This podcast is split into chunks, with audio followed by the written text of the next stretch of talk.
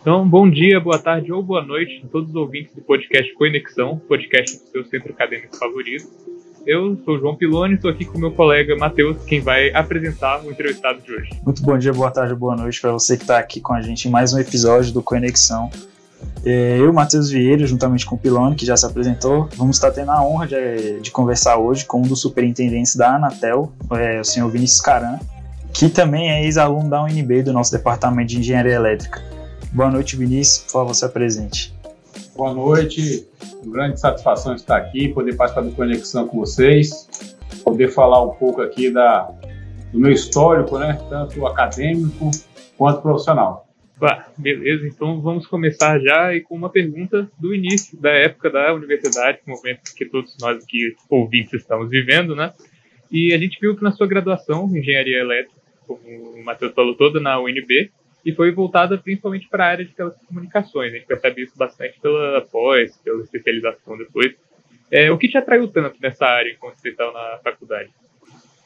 Foi uma, bom, pegando a, a facilidade que você tem né, das, das áreas do conhecimento, a área de exatas, matemática sempre foi uma, uma facilidade, né, do primeiro, primeiro grau. O segundo grau te leva naturalmente para um caminho de, de ciências exatas, né, e coincidentemente é, estava-se começando o auge das comunicações sem fio, a telefonia móvel celular. Eu ingressei na UNB em 94 é, começando aí, não sei se todos sabem, né, a gente teve uma primeira rede celular aqui em Brasília é, nos anos 70 para ministros, né, então assim, isso, isso era visto lá na, na época de engenharia, em 94, principalmente nas cadeias de engenharia elétrica que você pega a partir do segundo ano, o grande avanço sair das redes fixas, telefonia fixa, e ir para as redes sem fio.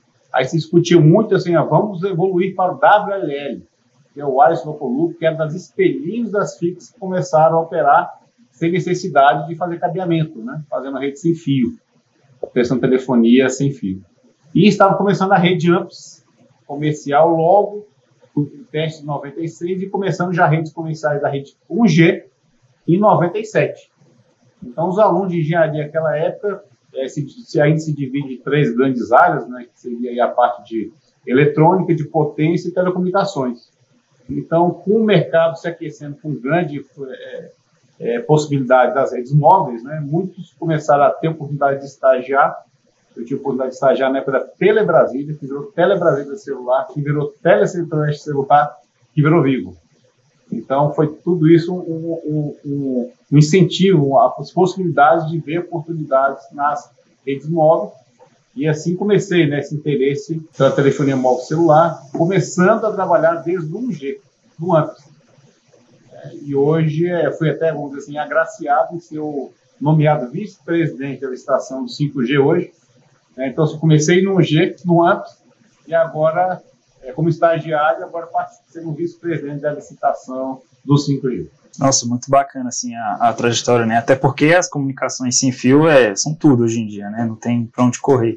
E ter participado disso desde o começo da carreira e hoje estar tá aí liderando o, o, 5G no país, assim, é muito bacana mesmo, uma boa trajetória. Inclusive, eu trabalho na Telebrasília, meu pai também trabalhou na Telebrasília, ele foi técnico lá, muito bacana. É, a gente sabe também que o senhor fez, é, depois da graduação, né, uma especialização e um mestrado, né? Então, assim, a gente queria que o senhor comentasse um pouco da, da importância que tem é, e que teve após graduação na sua carreira. Como você vê isso para os profissionais? Eu acho que primeiro é essencial, né, para, para o estudante, assim que possível, é, se identificar com a área, né, independente em engenharia elétrica especial, essas três áreas que comentei, buscar um estágio, ainda que não remunerado, acho que é essencial para mim participar de um estágio. É, na, na, época eu participei da, da iniciativa privada, na, na, como eu comentei aqui na Tele Brasília, e você conseguir ver né, na prática o que você estuda, né? Ver, ver além da, na época, vamos dizer assim, do giz do quadro, ver na prática. Então, você ir para campo, ter a base do conhecimento em campo e associar a parte acadêmica é essencial. Aí você vê o potencial, você tem na base, tem a segurança da, daquele conhecimento, independente se você está numa geração ou não, você vai se apenas se atualizando e modernizando. Então, você está com a com a, assim, a parte de graduação bem assentada, com estágio bem assentado, aí você se assenta, consegue é, é, um posicionamento no mercado profissional, eu acho que é mandatório você partir para avanços. Né? Então, você fazer uma pós-graduação, desde estrito senso ou lato senso, é muito importante. Então, eu fiz uma primeira pós-graduação no UNB, lato senso, em gestão de telecomunicações, que dá essa, um, pouco da base de visão, não só da engenharia, mas da gestão como um todo, quase com uma linha do, do MBA, e depois aí o, o partir então para, para o mestrado, um pouco mais acadêmico, né, aí a estrito senso, que também é importante até para você ter uma, uma carga melhor para você poder atuar e ter interesse na área acadêmica. É, e assim eu fiz para poder também, eu acho que é importante disseminar um pouco de conhecimento. Então, eu pude dar aula é, em algumas universidades aqui de Brasília, seja na parte tecnólogo, seja na parte de engenharia, podendo passar um pouco de conhecimento, tanto do que eu vici é, no meio acadêmico, vivenciei ah, no mercado de trabalho profissional, na iniciativa privada, e também consegui é, ministrar algumas aulas na pós-graduação já é, com conhecimentos aqui da área de regulamentação. Bacana demais. É legal, eu e o Matheus, a gente sempre fala que um consenso assim, entre o pessoal que a gente entrevista é o momento do estágio, todo mundo realmente recomenda botar a mão na massa, a gente vê que até hoje é uma coisa, sempre pede que a gente faça isso meio que por conta própria, assim, a gente não tem muito essa possibilidade. E também muito interessante, assim, com o mercado de trabalho tão movimentado como hoje em dia, é, uma especialização está sempre se tornando um, uma necessidade, né? Igual o inglês, assim, o inglês agora já virou básico, todo mundo tem. Então a gente sempre tem que ter um algo a mais. Mas já aproveitando aqui o gancho que você falou dessa parte de transmitir conhecimento, da sua oportunidade de trabalhar como professor, a gente queria saber como é que foi essa transição da faculdade, do ambiente acadêmico, assim, para o ambiente profissional, que a gente viu que, além de trabalhar como professor, você trabalhou também como consultor de engenharia em uma grande multinacional. A gente queria saber como que você chegou lá, quais foram seus estímulos para ir para essas áreas, como foi esse momento? Eu acho que o, que o importante é você sempre estar atentado ao que está acontecendo no, no, no, mundo, né? quase um benchmark, é, então, até por isso que o estudo é relevante, é mandatório. E na área de tecnologia, as evoluções são muito rápidas. Né?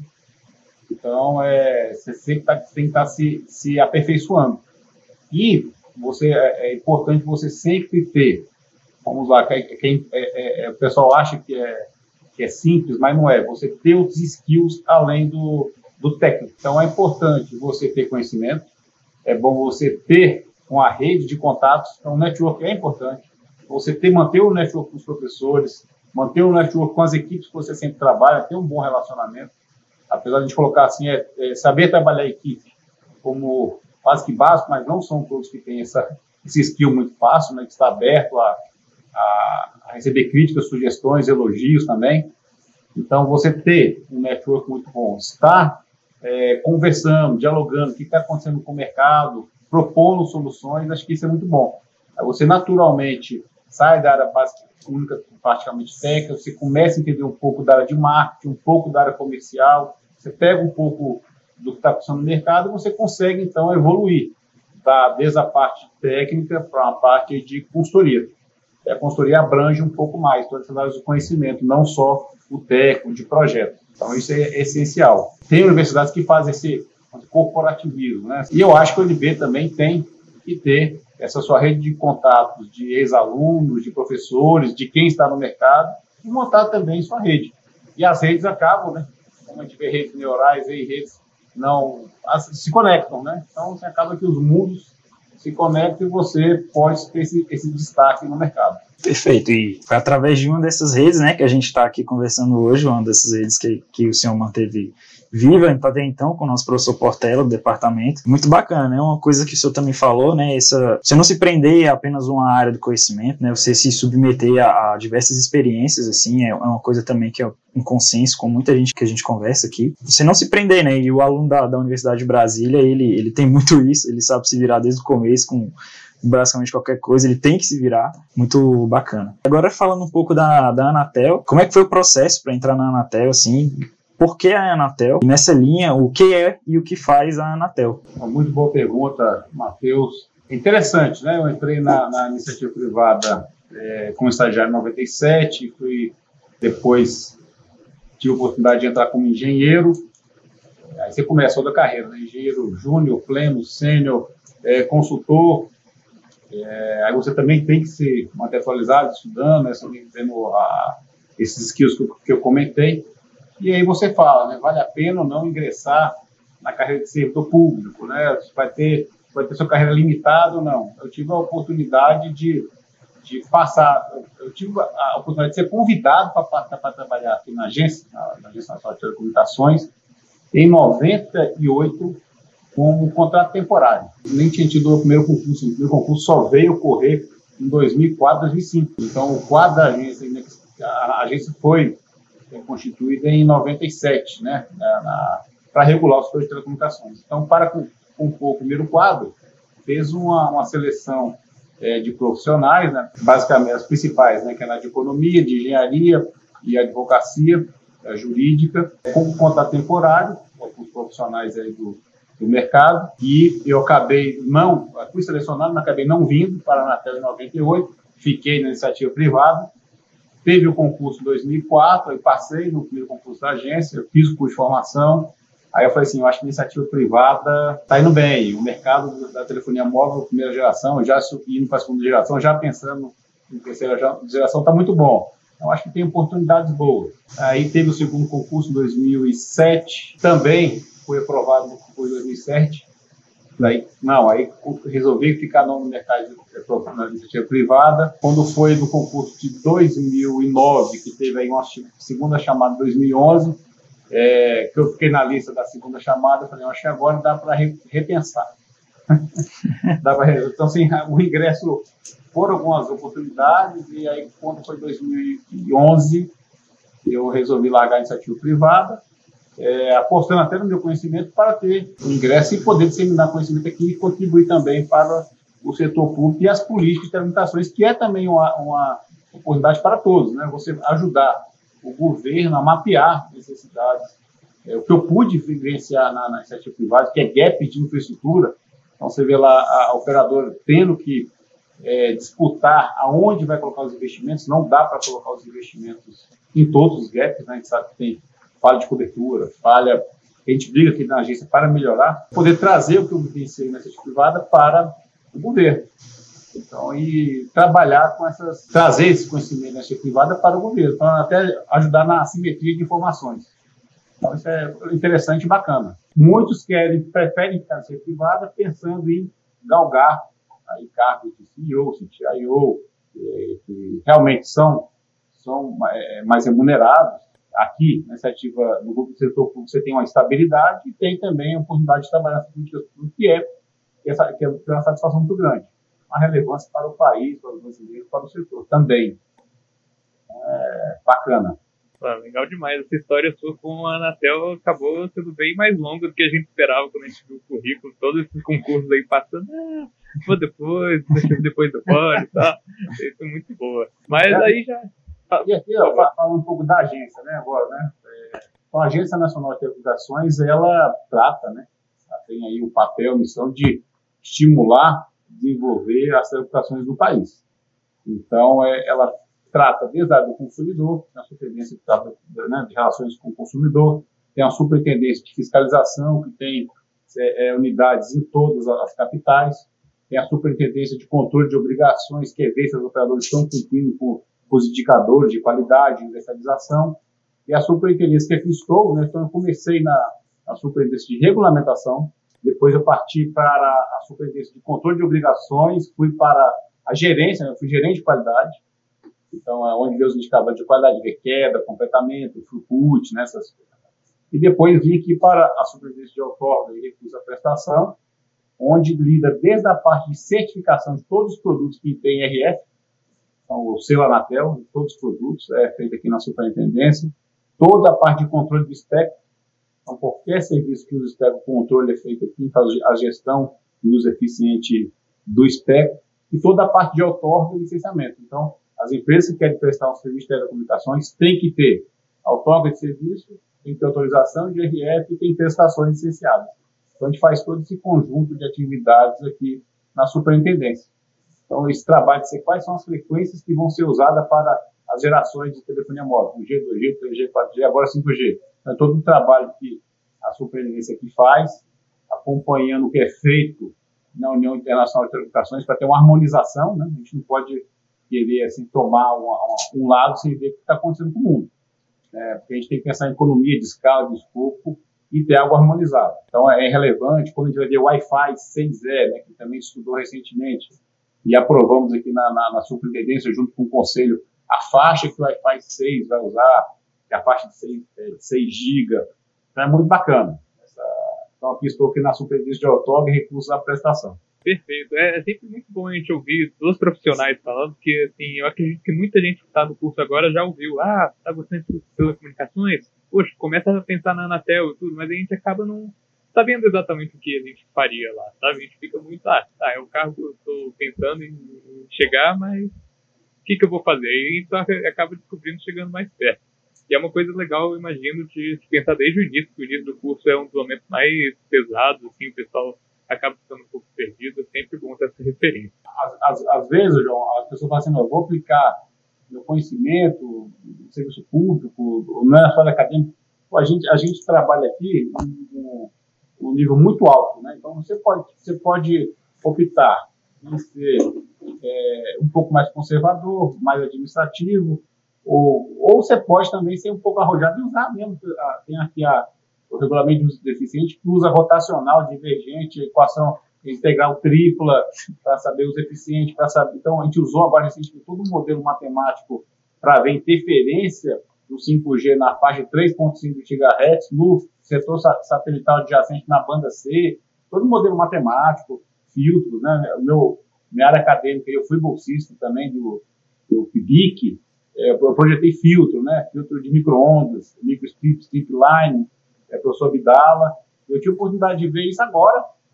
Eu, eu projetei um filtro aí na, em 97, já fiz artigo com o SNDMO, e agora a gente discutiu filtro, teste de filtro para ser usado em um sistema satelital, um sistema de TV, para evitar interferência ou convivência entre tecnologias e sistemas diferentes. Né? Então, assim, é bacana. Assim, a gente usa o nosso conhecimento aqui, sim, é, aprofundado.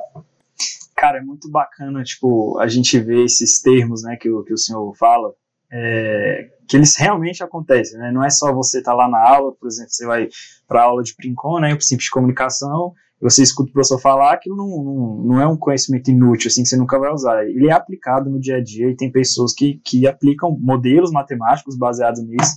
E eu, particularmente, sou suspeito a falar, eu gosto bastante das telecomunicações, então, assim, alguns termos que o senhor comentou, por exemplo, o 5G, o Wi-Fi 6, o professor Portela comenta bastante também em sala de aula, é, fala da modulação 1024 QAM, do, do Wi-Fi 6, esse tipo de coisa. É, e, e, a gente comentando já nessa linha, né, vamos falar um pouco do, do 5G, né, que é um, um assunto tão quente no momento, né, que, como você falou, a Anatel preza pelo uso eficiente do espectro, estava dando uma olhada e vocês fazem, por exemplo, leilão do 5G por bandas do espectro, vocês fazem essa divisão, e eu queria saber um pouco é, do 5G, né? Por que, que é um assunto importante, qual é a relevância do 5G, e nessa tocada, por que, que é um assunto que gera um pouco de polêmica, para quem você vai vender o 5G, e qual que é o papel da Anatel na, na aplicação do 5G do Brasil? Aonde a Anatel entra nessa aplicação? Não, vou, falar, vou falar de forma gerais, né? É, gestão do espectro. Então, vamos lá. Quando você é, tinha lá a rede analógica antes, você só tinha tráfego de voz. Então, para trafegar a voz, você precisava de uma, de uma, de uma largura de banda, um espectro pequeno. Cada portador de 30 kHz, era só voz. Aí passou para digitalização, para TDMA. Você tinha voz e começou a ter algumas aplicações de dados. Aí conseguia trafegar dados aí, em velocidades baixas, mas conseguia. Aí você foi evoluindo, a demanda de tráfego na, devido às, às evoluções tecnológicas ocorreram naturalmente quando a gente fala de consumo é, de vídeo, né, em alta, alta demanda, a gente trafega aí cada um hoje aqui, acho que ninguém consome menos que 4 gigabytes de dados. É, então você pega a população brasileira, a gente tem aí a, todo, todo cidadão tem um, um smartphone consome é, dados, né, seja para aplicações de vídeo ou outras redes sociais, então um consumo de vídeo. Para você conseguir, é, vocês são alunos de engenharia, né, é, teoria de capacidade, relação portadora, precisa de portadoras maiores para trafegar mais informação, mais dados. E eficiência espectral, evoluiu-se muito, eu conseguia transportar 0.8 bits por hertz, hoje está falando, é, sem entrar em detalhes aqui, só falo de 4, 5 bits por hertz, mas a gente consegue hoje, fazendo a, a conta simples, de 20 bits por hertz. Então, as portadoras, tem, a gente precisa dar espectro, então a Anatel tem que, para garantir os dados, dar portadoras maiores. Né? Então, a gente sabe que tendo uma portadora maior, você vai colocar mais informação e trafegar. Então, a gente saiu de portadores de 30 kHz, fomos para portadores, isso no, no âmbito TDMA, fomos para o GSM com portador de 200 kHz, depois fomos para o CDMA com portador de 1.25 MHz, para o 5G WCDMA portadores de 5. Então, assim, eu tenho que arrumar espectro para ter essas portadoras fazendo o escoamento gráfico. Então, a gente vê o que está acontecendo aqui, como é que eu vou dar mais espectro. A gente faz, né, o espectro é limitado, a gente vê quais são as melhores faixas, aí vocês também conhecem os modelos de propagação, quanto menor a faixa, melhor a propagação, mas eu não tenho largura de banda suficiente, então a gente tenta ver frequências mais altas para ter largura de banda maior, mas tem o prejuízo na propagação. Então tem todo esse trade-off. Então a gente, é, hoje está, é, viu, para o 5G, a gente precisa de portadoras é, superiores a 50 MHz para ter uma eficiência, do 5G, não sei se vocês conhecem qual que é o tripé do 5G, que é da throughput, a gente fala de taxas superiores a 1 gigabit por segundo, então tem que ter uma, uma, uma portadora maior do que 50 MHz, isso foi colocado até na, como proposta do Sertano, para a faixa de 3.5 GB, eu tenho que ter latência baixa para ter as aplicações críticas e fazer muitos usuários conectados, que é o Massive Machine Communication é permitir mais de um milhão de dispositivos conectados por quilômetro quadrado. Então, esse é o tripé do 5G. Então, a gente preserva isso né, para ter a, a, a, o máximo da tecnologia, com a portadora aí maior, a gente então vai discutindo isso no âmbito da UIT, no 3GPP, e agregando aqui para a realidade brasileira. Cara, só fazendo um comentário assim, a, a importância do, do 5G, né? É, eu, fazendo a, a, matéria de organização industrial recentemente, a gente vê que as indústrias, né, as mais avançadas, elas utilizam modelos, né, no, no chão de fábrica que tem a, comunicação, né, entre os diversos processos que estão acontecendo, né? E assim, para a indústria continuar avançando, é importante conexões cada vez mais rápidas, né? Você ter um, um, um a gente chama de real time, né? Você poder tomar decisões rápido, né? Você ter o dado ali fácil, né? E o, o 5G entra justamente ele, ataca aí, né? Ele permite essas conexões mais rápidas e de mais coisas, né? Você falou de um milhão de usuários por, por metro por quilômetro quadrado, né? Por metro quadrado é complicado, mas assim é assim é uma tecnologia muito importante, né? Que a Anatel tem o, o, o dever de, de fazer essa gestão aí para o Brasil, né? A gente viu que a gente viu que a, a telecomunicações ela é transversal porque era da, da economia. A gente não tem como falar hoje de crescimento econômico sem falar de conectividade. Qualquer área. Tem jeito. Então a gente fala de. É, e hoje o 5G ele foi propício para entrar, nas, entrar profundamente agora nas verticais, nas verticais econômicas. Então a gente estava falando mais da tecnologia móvel para, apenas para o usuário. A gente estava falando de tecnologia móvel para dar conectividade para construção, educação, área de transporte, logística, né, como você comentou aí. Então, a gente teve a oportunidade de fazer um teste agora é, na faixa 3.5 GHz, onde é o 5G propriamente assim, é, mais relevante para conciliar a propagação e a, a conectividade, é lá na VEG, né, uma das maiores empresas do Brasil, fazendo toda a parte logística, robôs, né, então, na indústria 4.0, na parte de automobilística, então é mandatório, hoje ter conectividade. Então, a gente sai apenas do modelo para o consumidor final e vai para a indústria 4.0, IoT e utilities. Então, a gente sabe que a parte de, de conectividade e utilities é, a gente cria eficiência, é, economia de recursos, isso aumenta a economia. Então, vão ser trilhões de retorno aí, a gente diz aí mais de 1% do PIB ao ano com, a, com o 5G tô percebendo que eu preciso fazer prim-pom logo para conseguir pegar mais aqui oh, as partes da conversa. Ah, mas ainda estou mais início, ainda tenho muita coisa de teleco para ver. Mas, poxa, é realmente muito interessante ver essa parte mais técnica, assim, é sempre muito legal, ainda mais para a galera que está nos ouvindo, assim, que já está mais para frente no curso, já está pensando até quais serão os próximos passos, assim, saindo da faculdade. E, como você falou, não tem como a gente pensar em crescimento econômico ou qualquer coisa do tipo sem a parte de conexão, de internet, a gente vê o Big Data sendo utilizado em todas as coisas, então é, faz parte do nosso dia a dia já. Por mais que as pessoas não conheçam, muita gente não sabe exatamente o que está acontecendo, mas é bem necessário. E como você mesmo falou, tipo, agora, durante a entrevista, um pouquinho antes da gente entrar também, tipo, tá uma correria esses dias e tudo. Eu imagino que tanto no setor público quanto no privado, essa, esse setor de telecomunicações não para e não vai parar por muito tempo ainda, né?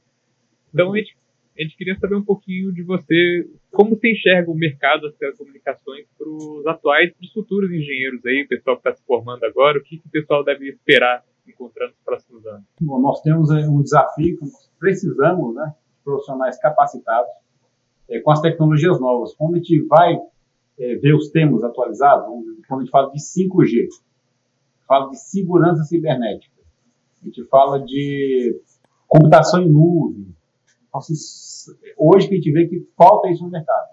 Alguém com conhecimento de computação em nuvem, né, e é de cloud, inteligência artificial e big data associada a 5G. São poucas pessoas que têm conhecimento. Quando a gente fala de Wi-Fi 6E, não Wi-Fi, Wi-Fi 6E, que é já um novo. A gente está falando agora de Open RAN, um termo muito interessante, assim, de você quebrar a rede de acesso das redes móveis para N players, né, abrir o mercado para quem quiser desenvolver hardware e software para as redes móveis.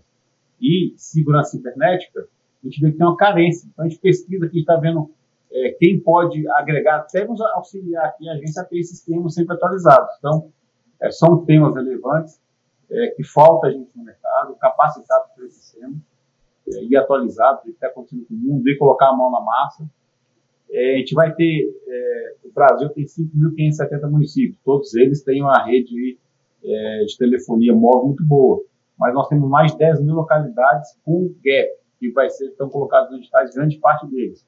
Então, esse investimento vai começar agora em 2021 e 2022 e vai até 2030 para tampar esses gaps nas localidades. O Brasil, por incrível que pareça, só tem cobertura móvel em 15% do seu território, da sua extensão geográfica. Então temos aí um gap aí é, mais de 80%. Então, tem trabalho, tem é, as pequenas SPs, PPPs que estão procurando mão de obra especializada para também participar desse plano de conectividade do país. A gente tem a parte de radiodifusão, que poucos aí se interessam, a radiodifusão é muito interessante. Eu tive a oportunidade aqui nessa supervivência conhecer um pouco da radiodifusão, que é rádio e TV, além da, das redes móveis, tem a, a parte também de, de, internet sem fio. Então, a gente tem aí a, a, até 2030 o básico para fazer uma camada de infraestrutura.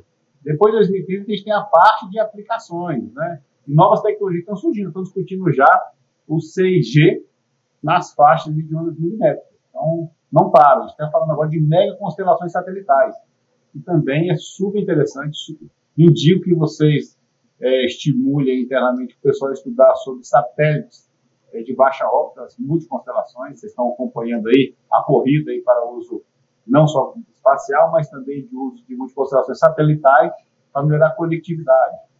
Então, você tem toda essa gama, então eu falei aqui um pouco, né, da multiconstelação satelital, redes Wi-Fi, radiodifusão, rádio TV, está digitalizando aí toda a parte de, TV do país, o rádio, qual é o futuro do rádio, né, também vai digitalizar, não vai, qual é o futuro, é, conectividade veicular, vocês têm reuniões com a, com a tá, é a BIFA, para saber o que, o pessoal da indústria automobilística está pensando, é a parte de porto, logística. Então, é, não vai faltar termos aí para todos vocês formarem, formarem várias gerações aí de engenheiros na, na UNB, na M, para pegar essas muitas oportunidades aqui que tem.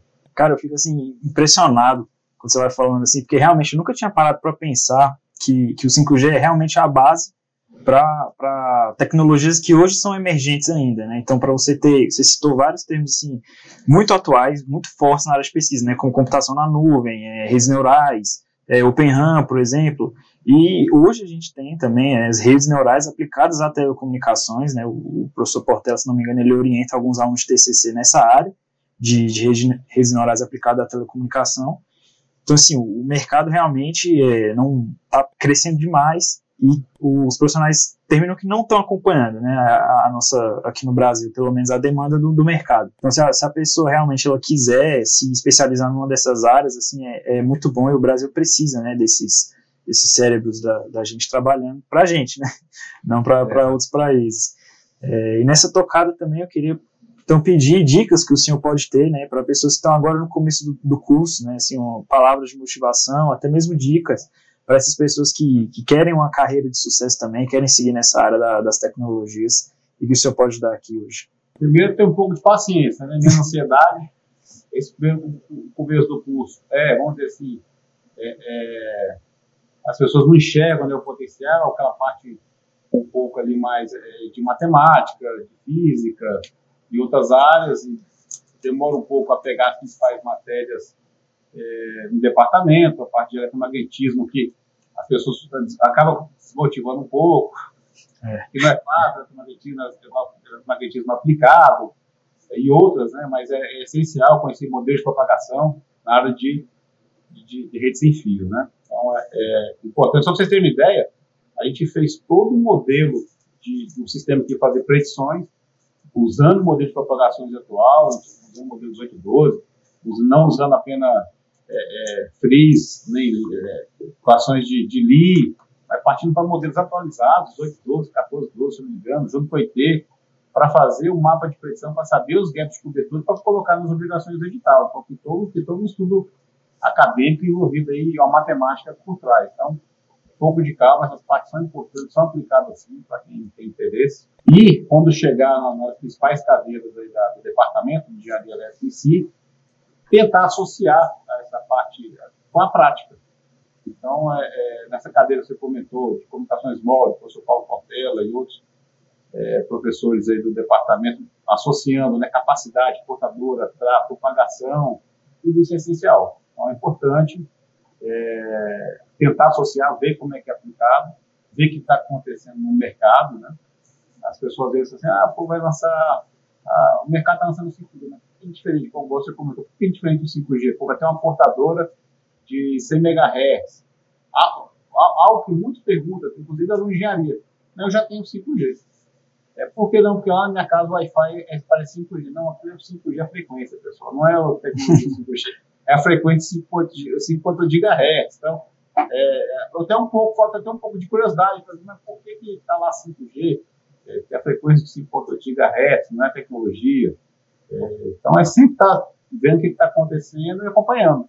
Eu acho que isso é um da, da, das, dos segredos do sucesso. E nunca parar de estudar nunca. Né? Então, se já está falando de 5G aqui, já tem gente estudando o 6G. Então, é, estudando segurança cibernética, né? estudando o modelo Open Run. É, o Open Run vai ser aplicado de, na faixa daqui a 3, 5 anos, vai ter que começar a estudar agora. Tem a parte de hardware, tem a parte de software, modelos de propagação e tudo. Né? E aplicar as telecomunicações nessas, como você comentou, nas outras áreas da economia. Então, a gente está muito focado hoje no, no smartphone, na conexão em casa, mas e nos 4.0? e nos, nos portos, nos aeroportos. A agricultura, na, né? O Brasil também. Agricultura, no agronegócio, né? Então, é, é, vai ter muito desafio, oportunidades, além dos outros, né? Tradicionais, que é, é na, na, parte predial, cabeamento estruturado, ter sua rede casa inteligente. Então, é N opções.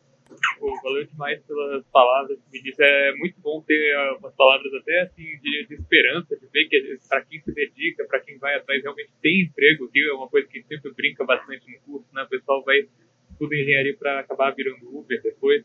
É sempre, sempre bom ver que tem espaço para a gente, tem um mercado de trabalho, para aplicar os nossos conhecimentos no curso de engenharia também. Isso é sempre muito bacana. E, assim, já em tom de finalização, queria agradecer pela sua presença aqui, pela disponibilidade de estar conversando com a gente. Foi muito legal, a gente estava entrevistando o Portela e te perguntou a coisa da Anatel, ele, olha, podia até responder, mas eu sei quem vai responder melhor. Aí passou o contato, o seu contato para você e deu uma entrevista maravilhosa aqui.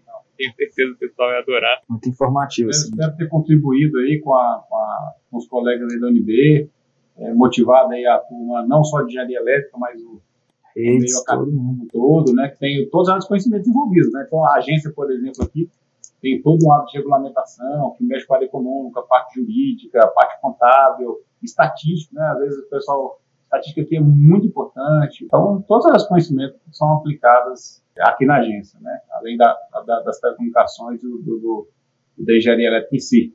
Tem a engenharia de redes, né, então também é muito relevante e tantas outras, né? ciência da computação, tantas outras aí. estamos à disposição, conta com a Anatel, é uma parceria aí, sempre que, que, temos que ajudar esse país a crescer, ainda mais quando a gente fala de conectividade e transformação digital. Então, é, então muito obrigado, senhor Vinícius. Assim, eu reitero as palavras do, do João, assim, são realmente palavras de esperança para a gente que está no curso, saber que a gente tem realmente como aplicar o nosso conhecimento. Então, muito obrigado pelo seu tempo, sei que está um pouco corrido aí, pelas coisas acontecendo, coisas do 5G a resolver, mas é isso. Obrigado pela sua disponibilidade e deixar um recado aqui para os nossos ouvintes, né? Fiquem atentos nas nossas redes sociais, a gente divulga os próximos episódios, né? E fiquem ligados. Tem muito mais, muito mais convidados aí para vir, pessoas também muito interessantes para a gente conversar.